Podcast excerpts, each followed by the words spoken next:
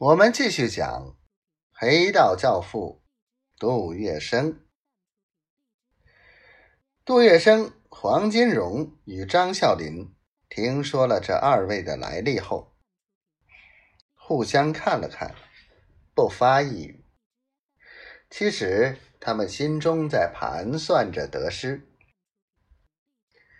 杜月笙非常明白，北洋军阀的时代。已经一去不复返了，而蒋介石兵多将广，日后必然会坐稳上海。更何况，有了蒋介石与青帮的这层关系，以后他也可以让蒋中正做自己的新靠山，自己的土货生意便可以顺势做大。而共产党与那些赤佬们。关系太过密切，他们的政策又会断了自己的财路，所以跟着国民党会有不小的回报。于是，在片刻安静之后，杜月笙代表黄金荣与张啸林表了态，表示决心反共，支持国民党。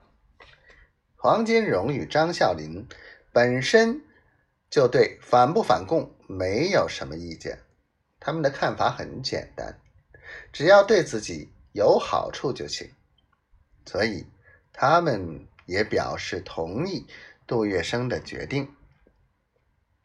杨虎和陈群听后非常高兴，因为他们可以顺利的向蒋介石交差了。第二天，得到蒋介石指示的杨虎与陈群又来到杜月笙在华格聂路的公馆密谋磋商，并在以后一段时间内按步骤实施他们的计划。